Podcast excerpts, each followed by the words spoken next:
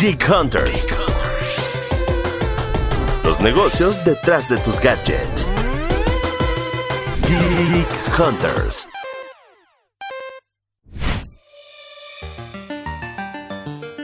Tal, pues escuchas? Bienvenidos a una edición más de Geek Hunters, el podcast de tecnología de Grupo Expansión. Mi nombre es Gabriela Chávez, editora de tecnología de Expansión. Y pues nada, los, les doy la bienvenida a una edición más de este podcast en el modelo invitado como Café Geek Hunters. Y van a ver que esta semana estamos de manteles súper largos, pero como de manteles electrónicos largos. Ahorita les cuento un poquito más y les presento al invitado, pero antes de, arrancarnos con esta conversación, pues como siempre me acompaña el Team Tecno. Ere, ¿andas por ahí? Sí, de este lado Erendira Reyes, reportera de tecnología de Grupo Expansión. Eh, y justo, me, encanta abordar estos temas muy, muy futuristas, pero muy presentes evidentemente. Eh, y bueno, ya, ya, va, ya vamos a, empezar a platicar más de, ya hemos hablado de Neuralink, ya hemos hablado un poquito del futuro, pero ahora vamos a enfocarnos en experiencia de vida y eso me parece algo muy valioso que los escuchas van a, van a poder tener de primera mano. Entonces, pues qué gusto estar aquí. Exactamente. Eh, esta semana, como, como decía, traemos manteles largos eh, futuristas y, digitales eh, para abordar un, un, tema justo desde, desde la opinión personal, como, como bien decía Seré, y es el tema de los, de los cyborgs y los superhumanos.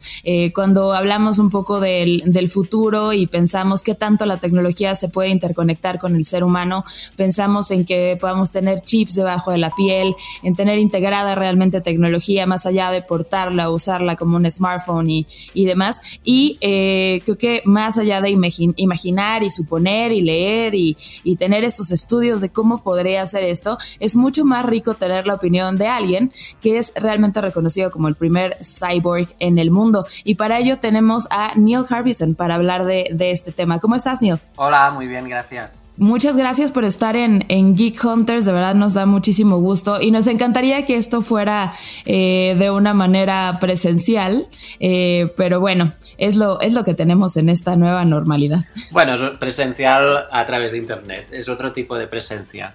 Exactamente, exactamente. Perfecto, pues antes de arrancarnos con la conversación, solo quiero recordarles a nuestros queridos podescuchas que pueden eh, leernos y estar en, en, todo el, al tanto de todo el contenido que, generamos de tecnología en expansión.mx y en todas las redes sociales del grupo. Estamos en Twitter, estamos en Instagram, pueden buscar nuestro contenido también en, en YouTube, eh, en Facebook y seguirnos también a nosotras en nuestras redes sociales.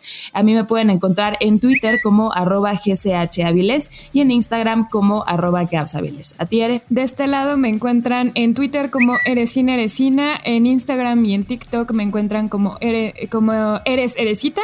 Y bueno, a ti, Neil, ¿te encuentran en alguna red? Yo en Instagram, Neil Harbison. Ahora sí, vámonos al centro de la, de la conversación y para empezar me encantaría que nos contaras un poco de dónde viene esta decisión de, implantarte la, antena. ¿Cómo empieza este camino? Bueno, empieza en, música. Yo estaba estudiando música experimental y ahí me pidieron, cuando estaba en la universidad, de usar tecnología en la música.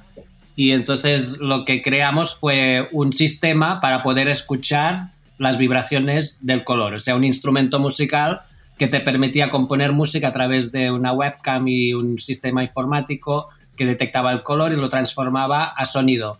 Pero me gustó tanto este proyecto que decidí uh, primero instalármelo en la cabeza para poder estar escuchando colores de mi alrededor constantemente, hasta el punto que me gustó tanto que decidí uh, implantármelo de forma como si fuera un órgano nuevo. Entonces decidí que el órgano podría ser una antena, por lo tanto el sistema se transformó en forma de antena, entonces busqué a alguien que me implantase el sistema para que pudiese escuchar las vibraciones del color que me rodean. La ventaja es que el sistema me permite percibir más colores que un ojo humano, desde infrarrojos a ultravioleta, y también que tiene internet, por lo tanto puedo recibir colores mm, de otros eh, sensores o puedo conectarme a satélites y percibir colores del espacio, por lo tanto se ha transformado en un órgano de mi cuerpo que va más allá de los límites biológicos de la percepción del color. Perfecto. Un poquito justo ahondando en esta parte más eh, biomédica,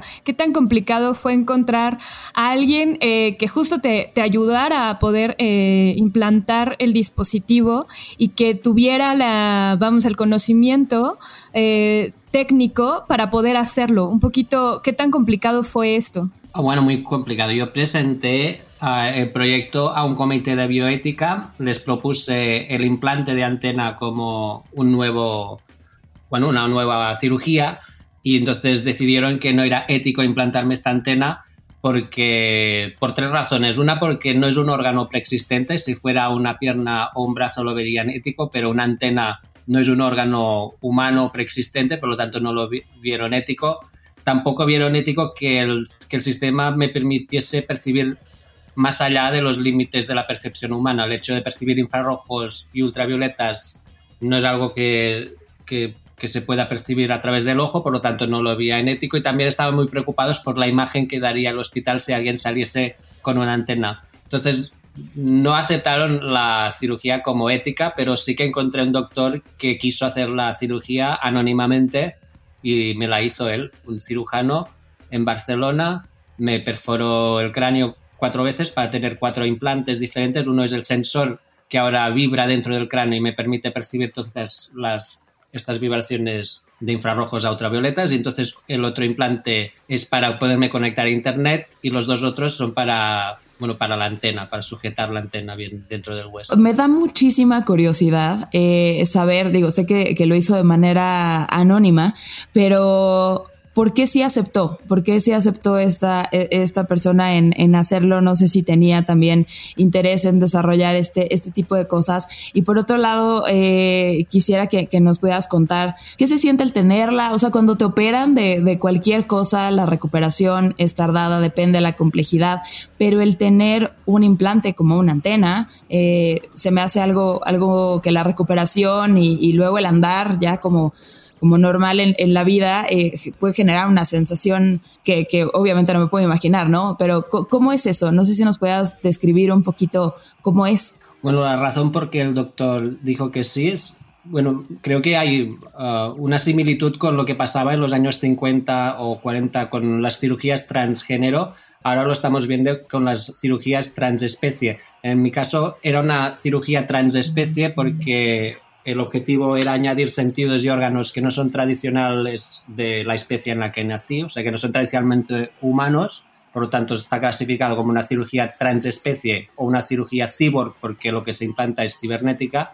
Y hay una red de doctores interesados en hacer estas cirugías de la misma forma que había una red de doctores interesados en hacer este tipo de cirugías transgénero hace décadas, cuando aún no era ético y ahora estamos viendo lo mismo. No es oficialmente ético añadir órganos o sentidos no tradicionalmente humanos, pero sí que hay doctores interesados en hacer estas cirugías. Y los cambios que ha habido, el hecho de añadir un nuevo órgano sensorial son dos. Uh, uno es, te tienes que acostumbrar al nuevo sentido y lo otro es, te tienes que acostumbrar al nuevo órgano. En mi caso, en el caso del órgano, que es la antena, me he tenido que acostumbrar que ahora soy más alto, por ejemplo, porque la antena me hace más alto. Esta pequeña eh, diferencia, pues te tienes que acostumbrar. En mi caso también la, resonancia magnética dentro de mi cabeza. Ah, y el sentido es acostumbrarse, en mi caso, que hay colores por todas partes y que ah, el color puede ser muy intenso, muy escandaloso. O sea que hay que acostumbrarse, uno es el cerebro que se acostumbre al nuevo sentido y el otro es que el cuerpo se acostumbre al nuevo órgano. Y el periodo de, adaptación va a variar dependiendo de cada persona, de cada sentido, de cada órgano. Perfecto, un poco ya, ya platicabas eh, esta parte de, la experiencia, pero ¿qué tantos cambios tuviste que hacer a partir de la de la eh, implantación, obviamente, de este nuevo órgano? Bueno, ha cambiado casi todo porque el color está por todas partes, por lo tanto, cualquier elemento ha, cambiado la forma en que lo percibo, o sea, desde la comida a la decoración interior, a cómo percibo las personas. Cuando miro a una persona, ahora también le escucho las vibraciones de la cara, o sea que cuando miro una cara puedo decir literalmente tu cara me suena porque realmente me suena la cara, o sea, y cada cara suena diferente, o sea que cambia la forma en que percibo a las personas, la comida puedo componer música, comerme canciones, la decoración de mi casa pues he pintado, por ejemplo, la habitación blanco y negro para que no suene. Ah, hay zonas donde sí que hay melodías para que se, suene más, más bien la casa o puedo pintar lo que escucho, puedo escuchar lo que miro. O sea que socialmente ha cambiado todo lo que me rodea también. Y, y como órgano, pues me he tenido que acostumbrar a las miradas, porque el cambio más brusco ha sido el hecho de que desde 2004 salgo en la calle con una antena y eso ha hecho que mucha gente me pregunte y me hable. O sea, cada día hablo con desconocidos desde, desde 2004 y eso ha sido un cambio social bastante grande. Las reacciones que, que la gente tiene pues son muy diversas desde, uh, desde burlas a, a, mucho interés. O sea que es, eso es un cambio que he tenido que, que aprender a aceptar la reacción social. ¿Cómo ha sido esta parte de la reacción social? Eh, vaya, más allá de, de, esta, esta primera impresión que ya contabas, bueno, no todo mundo reacciona bien. ¿Hay algún reto específico con el que te hayas, te hayas topado en este, en este andar desde 2004? Eh, no sé si esto también tenga que ver con, con la fundación que, que hiciste y qué labor estás haciendo ahí también para poder abrir un poco la percepción de la gente. Bueno, yo veo todo, toda, toda creación de órganos y sentidos como un arte, el arte de crear tus órganos, de crear tus sentidos y que tenga reacción, pues ya es, es normal, aunque, o sea, uh, mucha gente no lo ve como un arte, sino como algo social y también tiene esta reacción y, y lo que he visto es que ha ido cambiando la reacción, que quizás en 2004 la gente reaccionaba en forma de risa y de incredulidad y no había más conversación. Y a partir de 2009, 2011, pues la gente empezaba a tener más opinión sobre, sobre lo que estaba haciendo y ahora pues, pues la gente lo ve como una posibilidad de también incorporarse sentidos y órganos. O sea que ha ido cambiando, pero yo creo que el, el reto es que la gente vea que cualquier persona que quiera puede añadirse un sentido o un órgano y puede revelar partes de la realidad que le rodean, pero que su cuerpo no puede percibir.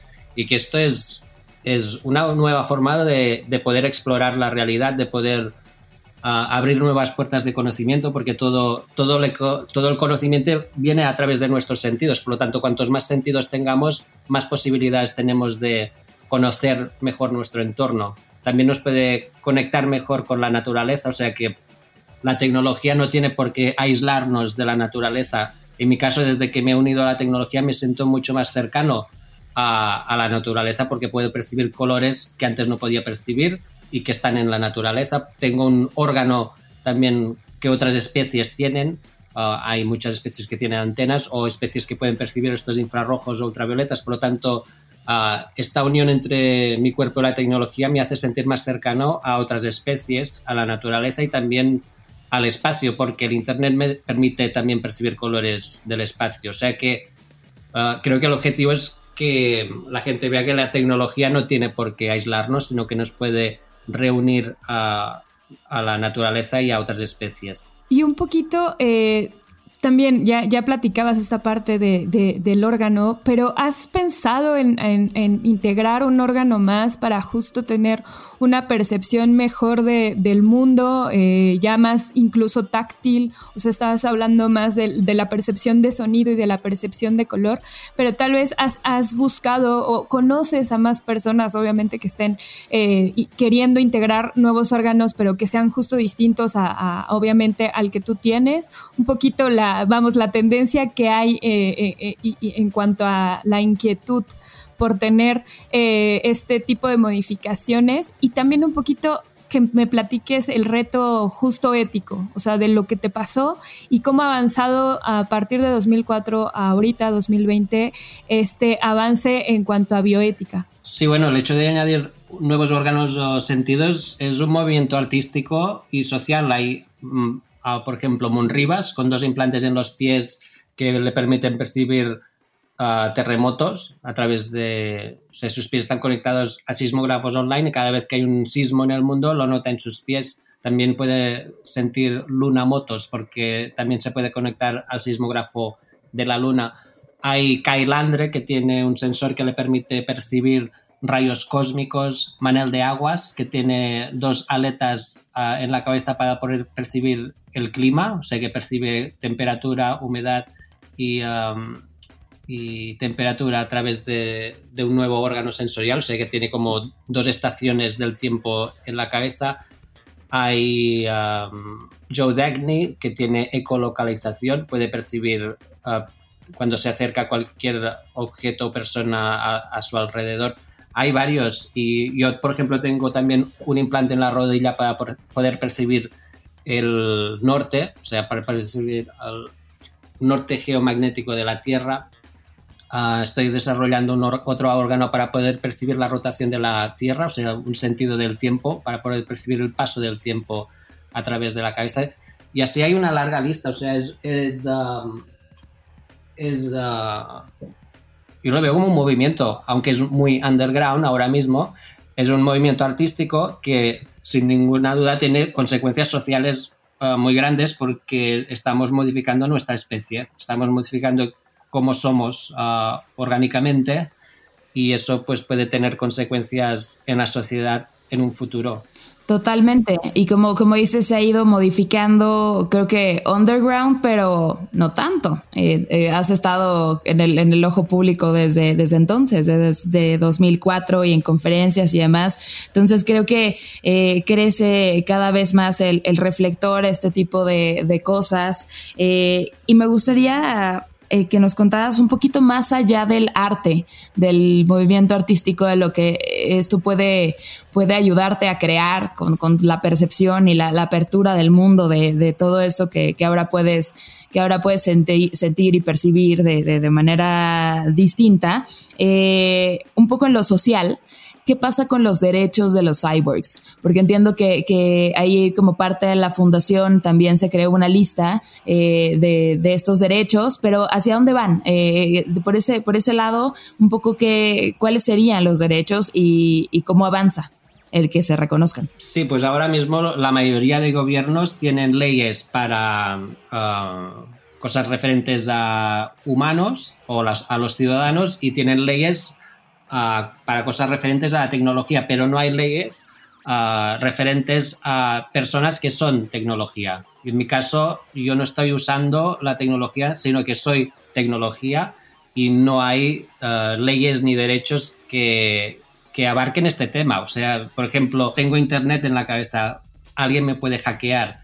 No hay leyes que protejan o que hablen de qué pasa si alguien sin permiso entra dentro de mi cabeza a través de Internet. Si alguien me hackea físicamente, para mí esto es agresión física también, pero no sería visto así porque no hay de momento ni derechos cyborg ni leyes cyborg que, que hablen de estos temas. Y por, eso, pues, uh, estamos con la Cyborg Foundation con varios gobiernos hablando de, de, que se empiece a tratar este tema porque cada vez hay más personas que están uniéndose a la tecnología y, y se van a encontrar ciudadanos uh, que no están protegidos por, por ninguna ley, ni, ni, que tienen derechos. ¿Qué tanto está avanzando esta, esta conjunción con los, estas pláticas con los, con los gobiernos? ¿Quién, quién se avanza? ¿Quién, quién se, se, se, hace resistente todavía? Bueno, la Unión Europea ya ha empezado con comisiones para leyes robóticas donde se trata un poco el tema. En los Emirates Árabes ya hay el ministro, el ministro de, de inteligencia artificial donde también se está tratando este tema. O sea que hay ah, como mínimo algunos ah, países que están empezando al menos a hablar del tema que eso ya es un, gran paso. Y ahora un poquito ahondar en la parte de los riesgos. Eh, evidentemente sí, el hecho de que seas tecnología eh, implica riesgos nuevos que, justo las, las leyes no pueden, eh, de momento, o sea, como son, son avances que tienen que estar actualizándose de forma constante a nivel legislativo, pero también qué otros riesgos tienen, tienen los cyborgs. Finalmente tienen, son vulnerables y la vulnerabilidad crece aún más, o sea, no te están hackeando información información de tu computadora, te pueden hackear a ti. Entonces, eh, ¿qué otros riesgos hay aparte eh, como cyber? Bueno, hay el riesgo físico de que tu cuerpo rechace el material que se implanta y también hay el riesgo de que haya un rechazo psicológico o, neurológico, o sea, que el cerebro no acepte el nuevo sentido, puede ser un, riesgo, y, lo otro es que el cuerpo rechace el, material. En, en, ambos casos hay solución, se puede cambiar el material hasta que sea compatible, biocompatible con tu, con tu cuerpo orgánico, y en el caso de que el sentido pues mm, sea rechazado por el cerebro, pues se puede cambiar el, software para que, sea más, bueno, que el, cerebro lo acepte más. Ha pasado en algunos de nuestros ah, proyectos, pues ha habido personas que han tenido infección por el, por el implante y entonces lo hemos quitado y hemos cambiado el material para que sea más biocompatible.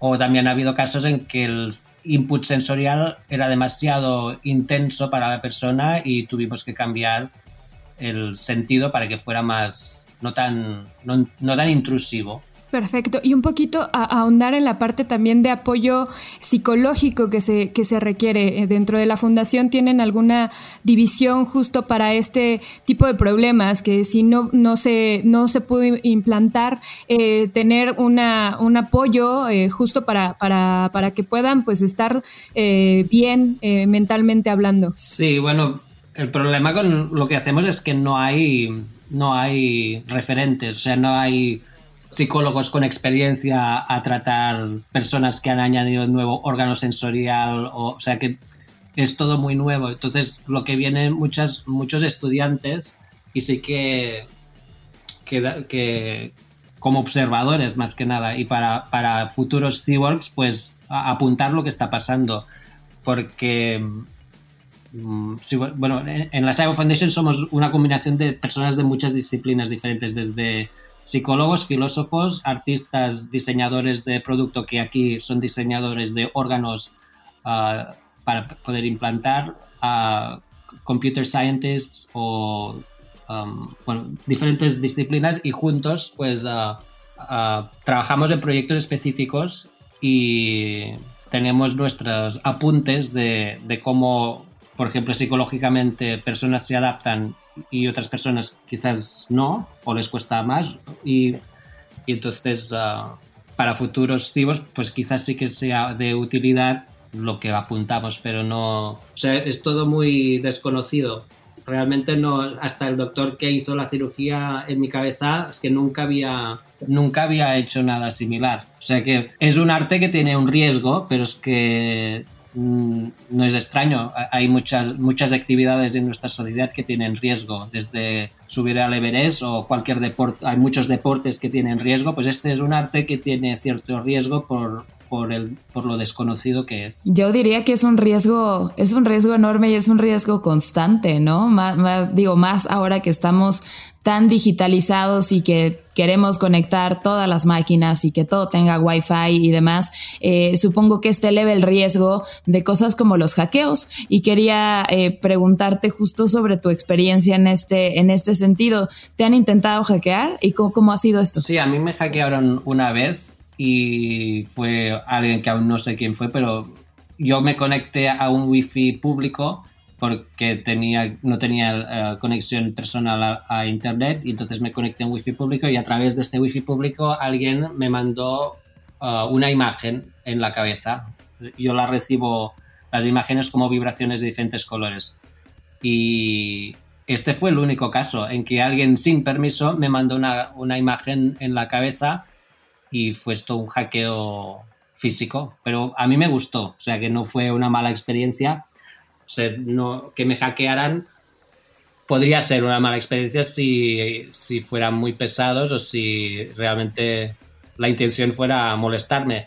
Si eso pasara, pues habrían formas de bloquear ah, o hacer la seguridad a mi cabeza más alta. Yo creo que, o sea, si, hacemos una denuncia así en un ministerio público ahí aquí en Ciudad de México, eso no tiene ni la menor eh, posibilidad de, proceder. Pero eh, eh, quería, quería preguntarte un poquito más a, a detalle del proceso, o sea, pensando como en, eh, tú como un nódulo de conexión a Internet, digamos, ese, no sé si estoy correcta en el término, pero viéndolo un poco así, eh, ¿cómo te conectas a, Wi-Fi? Ahorita que decías, te conectaste a un Wi-Fi público, eh, puedes conectarte a cualquier red, puedes ponerte un, vaya un password o, cómo funciona en esta en esta parte no de conexiones y, tener tal vez filtros de seguridad bueno yo tengo un sensor en la cabeza con Bluetooth y conexión a Bluetooth la puedo usar para conectarla a mi móvil y en mi móvil puedo conectar entonces a Internet, o sea que a través del móvil puedo acceder al Internet. O sea, esta es, la forma en que, me estoy conectando ahora. también se podría hacer a través de otros sistemas, por ejemplo, Moon Rivas con, con sus implantes no usaba un móvil pero también, o sea, a través de los pies se conectaba directamente a Internet y así podía percibir los terremotos en, los pies. Sí, seguramente habría otras formas. En mi caso, es fácil poder cortar la conexión a Internet porque lo puedo hacer a través del móvil. Y también a través del móvil también puedo recibir colores que me vayan directamente a la cabeza. Un poco, eh, justo hemos visto, vamos, tecnologías que están, que están explorando, que están eh, abriendo este paso un poco más a mainstream, por decirlo de alguna forma, como es el caso de Neuralink. Eh, ¿Qué piensas justo, justo de, esta, de esta tendencia y también cómo ves el futuro? Bueno, creo que en un futuro se va a ver las diferencias. Ahora Ah, la gente ve tecnología en el cuerpo y nos ponen todos dentro del mismo pack, cuando en realidad estamos haciendo cosas muy diferentes o con objetivos muy diferentes. Hay ah, implantes por razones médicas, por ejemplo. Hay implantes que son para ah, enviar información del cuerpo a la máquina y en nuestro caso lo que hacemos es implantes para poder recibir cosas del exterior dentro de nuestro cuerpo y nuestro objetivo es artístico. Entonces, son cosas, son objetivos diferentes y mm, tipos de implante a veces completamente diferentes, pero como estamos haciendo cirugías, pues nos ven como más o menos lo mismo y, en realidad no. O sea, en mi caso, por ejemplo, no estamos intentando mejorar el humano ni, ni crear superhumanos, simplemente estamos experimentando a través de la tecnología cómo podemos percibir uh, elementos que, que, nuestro cuerpo no pueda percibir, pero eso no nos hace ni mejores ni peores, simplemente nos permite explorar uh, y experimentar y revelar la realidad que, que no podemos percibir. ¿Y qué opinas ahora que decías que, que, ustedes no están tratando de crear superhumanos? Entiendo que, que el, objetivo de lo que, de lo que tú y los otros artistas tratan de hacer es, es justo eso, ¿no? Percibir más y crear más, ¿no? Y crear diferente. Pero ¿qué opinas de los superhumanos? ¿Qué opinas de esta tendencia que también se está volviendo eh, muy, muy mainstream y, y está ganando está ganando cada vez más adeptos, eh, un poco con la intención de, de, alcanzar la singularidad y de que la tecnología eh, haga crecer las capacidades del humano en, en, ese sentido, ¿no? Bueno, primero tendríamos que saber qué es o qué, qué, se define como humano y después qué es súper, porque dependiendo de que, lo que uno defina como súper y humano, pues entonces uh, cambiaría, cambiaría la conversación pero el simple hecho de pensar en crear superhumanos es algo que, que, bueno, al menos no acabo de, conectar con, esta, con, esta, con esta filosofía. O sea, el transhumanismo, crear uh, superhumanos o, uh, bueno, hasta el, símbolo es una H y un plus, es, es algo que, que en mi caso no, no conecta en absoluto. O sea, creo que este es el, problema de nuestra especie. Hemos, nos hemos aislado ah, y hemos siempre puesto el humano en el centro del mundo y esto ha sido un error. Eh, el hecho de pensar que somos superiores y que podemos ser aún más superiores y que estamos en el centro del mundo es, es un problema. O sea, está, está, es la única razón por la que estamos destrozando este, este planeta y estamos uh, creando esta burbuja de aislamiento en referencia a otras especies y a la naturaleza que creo que debería de, de, de parar. O sea, en, en, mi caso prefiero definirme como transespecie, no transhumano. La diferencia sería que no vemos los transespecie la evolución como vertical, sino horizontal. Uh, no vemos jerarquías de especie.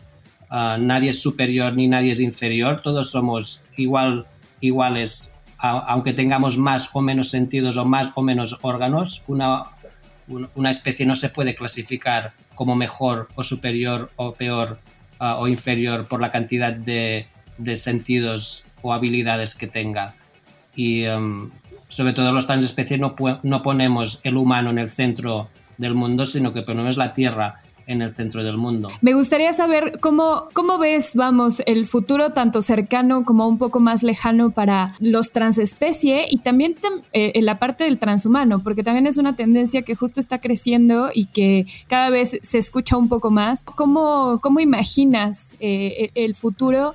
Eh, para, que, para que podamos tener una conclusión. Pues creo que vamos a ver transhumanos, los cuales van a querer crear unos humanos, humanos uh, mejorados, superiores y eso, van a centrarse en lo humano y vamos a ver los, los transespecies que se van a centrar en el planeta, en, percibir el planeta, en, adaptarnos al planeta. Estos nuevos órganos sensoriales uh, de los que he hablado, lo que hacen no es convertir el humano en un ser mejor, sino permitir el ser humano percibir la Tierra mejor. El, el, objetivo es la Tierra, es poder percibir elementos naturales, en mi caso infrarrojos, ultravioletas, en el caso de Manel el clima, en el caso de Moon los, los, los movimientos sísmicos de la Tierra, es poder usar la tecnología para reconectar con el planeta y con otras especies que también tienen estos, estos sentidos. Y, por ejemplo, si todos tuviésemos visión nocturna, por ejemplo, el objetivo no sería para mejorar la especie humana, sino para poder ver de noche, para poder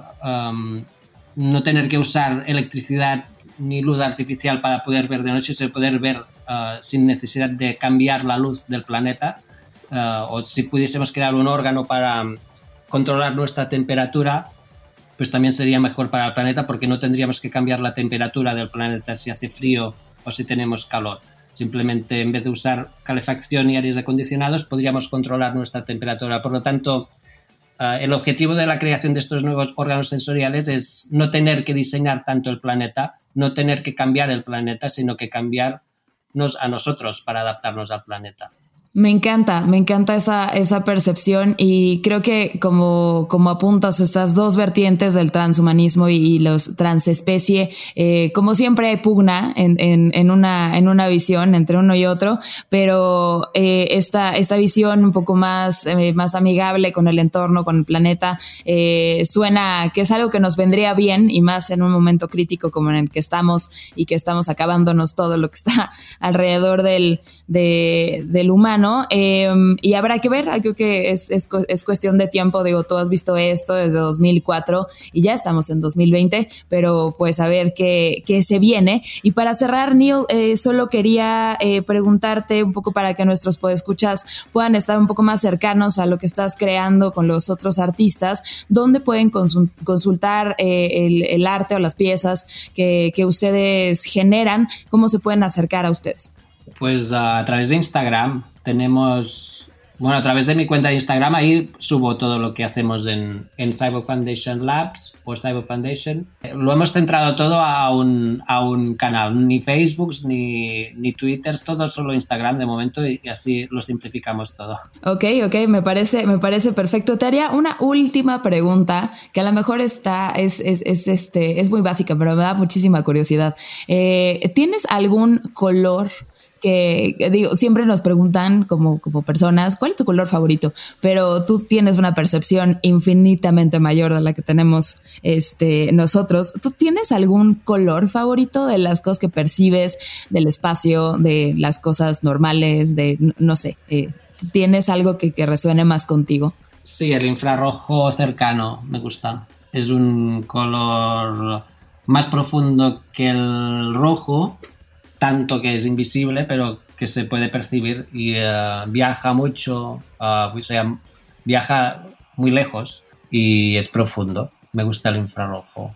Me lo, me, lo, me lo, trato de imaginar en profundidad, pero sin duda esto es, eh, es más allá de, de, de, la apertura sensorial que tenemos este, como, como personas que, que, no somos cyborgs. Pero ha sido un placer platicar contigo, Neil. No sé si Ere, ¿quieres agregar algo más? Eh, no, simplemente agradecerte, Neil, por, por el tiempo. La verdad es que fue una plática que me abrió muchísimo la mente.